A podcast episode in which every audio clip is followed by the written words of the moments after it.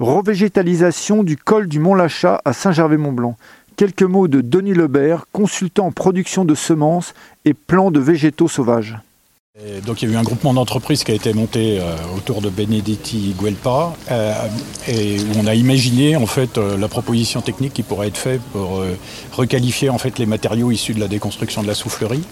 Donc le choix ça a été d'utiliser donc tous les matériaux d'origine minérale, c'est-à-dire le béton et les pierres sur le site pour pouvoir remodeler euh, le site à l'identique ou tel qu'on pouvait imaginer euh, qu'il était avant la création de la soufflerie. Bon, sachant qu'il y avait quand même un peu d'iconographie. Et puis il y avait euh, aussi des mouvements de, terrain naturel. Alors, donc l'idée, ça a été donc de conduire un projet de revégétalisation sur une fraction complètement minérale. Donc ça, pour parler français, ça revient à semer du ballast de chemin de fer ou un fond de carrière, c'est-à-dire qu'on n'a aucune fraction organique présente.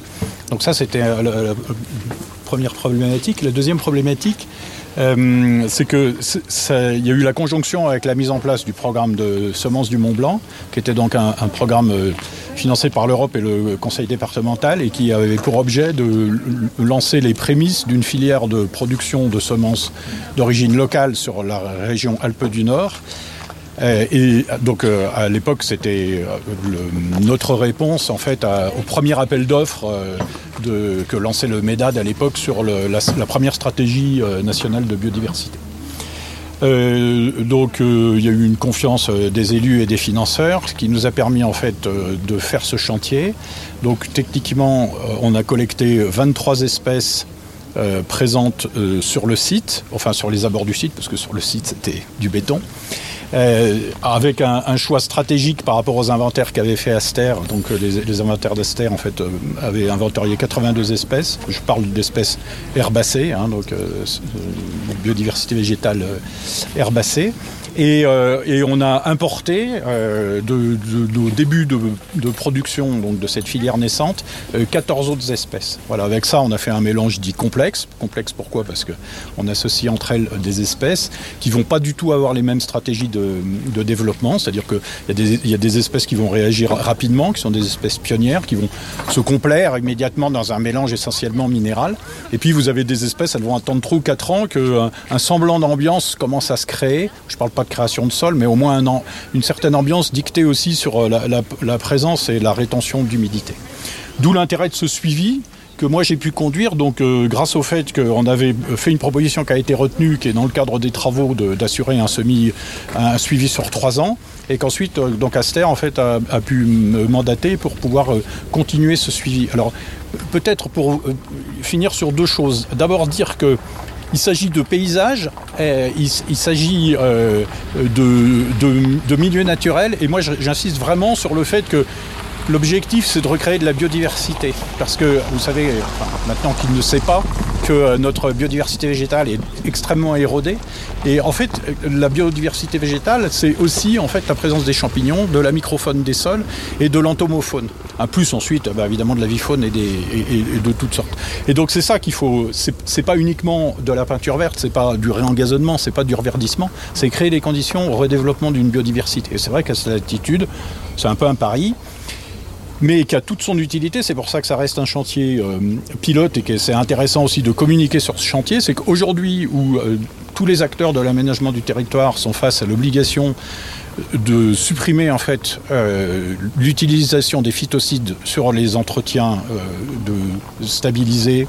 Alors je parlais des cimetières, je parlais des parkings non enrobés, je parlais de, de, de, tous les cheminements non enrobés. Aujourd'hui, on est face à des problématiques de revégétalisation qu'on peut tout à fait comparer à, ce qu'on a fait à la soufflerie, c'est-à-dire trouver des cortèges de plantes, euh, puisque vous savez, des plantes, le milieu naturel, c'est coopération, collaboration, compétition.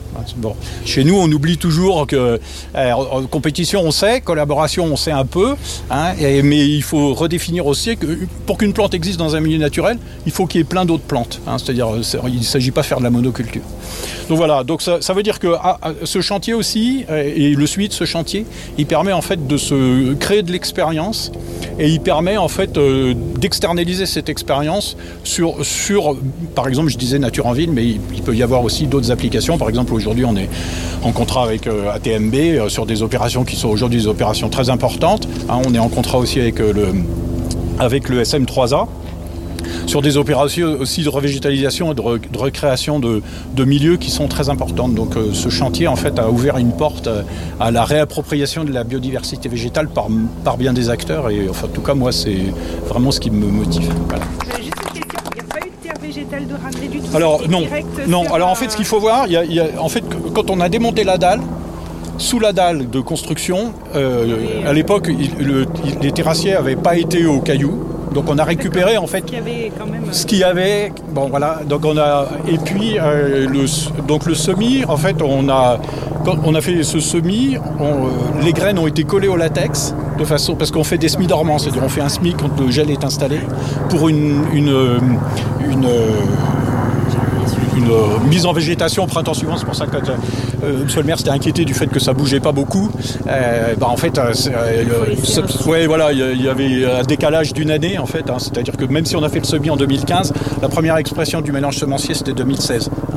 Et, au moment où on a fait le semis, on avait monté en fait un substrat organique, mais qui, dont en fait l'idée c'est qu'un substrat flocule pour prendre le peu d'humidité qu'il y a dans l'air, parce que le sol est complètement minéral et très drainant, et en fait assure au moins la levée de certaines graines.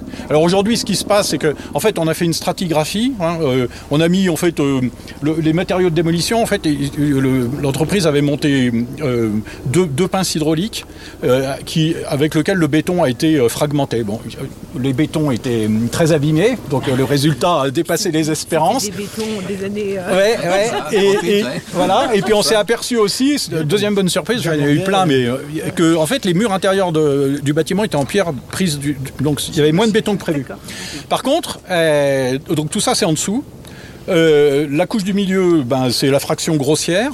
Hein, et tout ce qui était très fin est par-dessus. Et ce qui est très fin, c'est alcalin, c'est-à-dire c'est le béton.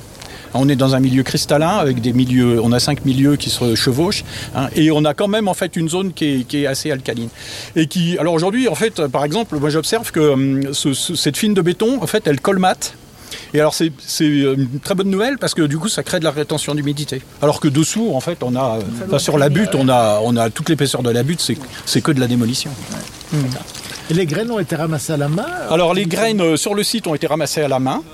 Hein, et euh, donc, euh, donc évidemment, à chaque fois, on se retrouve avec rien dans une enveloppe. Hein, mais enfin, vous savez comme moi que souvent, sur les, semences, en fait, on a 10 ou 15 000 graines au gramme. Donc quand on a ramassé 4 grammes, on a déjà énormément de graines. Après, la difficulté, c'est de les mettre en place, des trier, de les mettre en place. Et puis le reste des espèces, en fait, c'était les, les premiers pilotes de production euh, de semences du Mont Blanc euh, qui étaient faits donc avec euh, les aides de la ferme de Chauzel à Coponex. Mmh. Voilà et, avec le concours des Suisses parce que c'était un programme franco-suisse.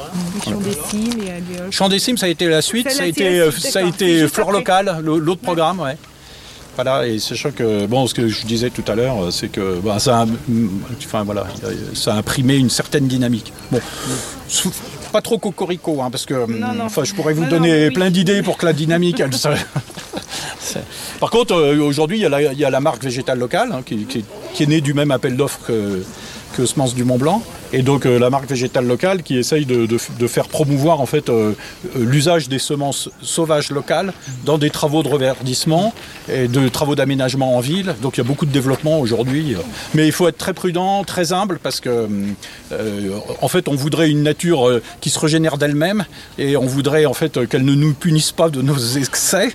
bon là vous voyez, six saisons de végétation pour obtenir ça. Moi je me souviens qu'à la réunion que vous aviez animée en mairie, les ONG, je les avais invités à boire un café après, et je leur avais dit 7 ou 8 ans pour avoir un résultat. Donc euh, pour qu'on ait un résultat, euh, donc bon, on, l'a un peu avant finalement, et tant mieux, et euh, parce qu'on est, on est vraiment dans, on a toutes les conditions des effets limitants de la végétation. C'est ça qui rend ce site vraiment intéressant pour ce qu'on y fait. Parce que moi, enfin, je connais rien dans, ce domaine-là, mais j'ai vu des plantes là, les espèces de, de gros cas là, ou je sais pas quoi. Normalement, ça, ça, ça pousse en milieu humide, ça Ouais, alors, alors ça c'est l'aulne. C'est Non, non, non, pas l'aulne. Ah ouais Des espèces de grandes feuilles. Alors oui, Non. parce qu'en en fait, de- par-dessous le couloir, le- là où Ouais. vous montriez que les déblais euh, Ouais. de la construction avaient été jetés, en fait, c'est- c'est ce qu'on appelle une méga. C'est-à-dire c'est un couloir humide D'accord. sur lequel en fait on a des eaux de ruissellement qui fait qu'on a des plantes à grosses feuilles, méga ça. Voilà. Donc c'est donc c'est la dénostyle, à l'étude des Alpes. Et donc ces plantes, elles remontent. Et d'ailleurs, c'est marrant parce qu'elles remontent par le couloir et avec le vent, elles se, elles se collent sur le talus aussi du TMB. C'est-à-dire, il y a un effet Venturi là, avec les graines. Voilà. Et, euh, mais en fait, euh, on voit bien que la butte, là, qui pour l'instant, où il y a encore cette cicatrice de retrait de terrassement, euh, là, l'idée, là, il y aura de la bruyère, il y aura, euh, il y aura la, my- la myrtille, le rhododendron. Il faut ce être qui arrive patient, à hein, côté. faut- parce qu'eux, ils vont arriver tout ça. Il y a un petit peu de mélèze, un petit peu de boulot, un peu de saule. Très bien, bah, bravo. Très bien, oui, bravo. Bon, enfin, bon, là, on voit plus rien. Franchement, là, on est monté. euh, Enfin, nous, Ah on non, le mais sait, c'est même hein. surprenant. Moi, je, Ouais, je ouais. suis pas monté depuis un an ou deux. Euh, oui, c'est surprenant parce que c'est à la limite encore. euh, c'est plus riche que ce qu'il y a à côté. Ouais. Alors, et ce qui, a, ce qui a été déterminant, c'est, enfin, par les- on fait des préconisations, donc on communique, et, euh, le, le fait de canaliser les gens, et de les informer. Je crois que ça a été, moi, les deux premières années, j'avais la trouille parce qu'il y avait un chemin qui s'était fait Ouais. direct, direct, euh, en, en direction de la, de la, la table d'orientation. Et puis, euh, moi, j'avais participé. Enfin, Esther m'avait demandé d'être là aussi à, à des journées d'animation et de recevoir des groupes.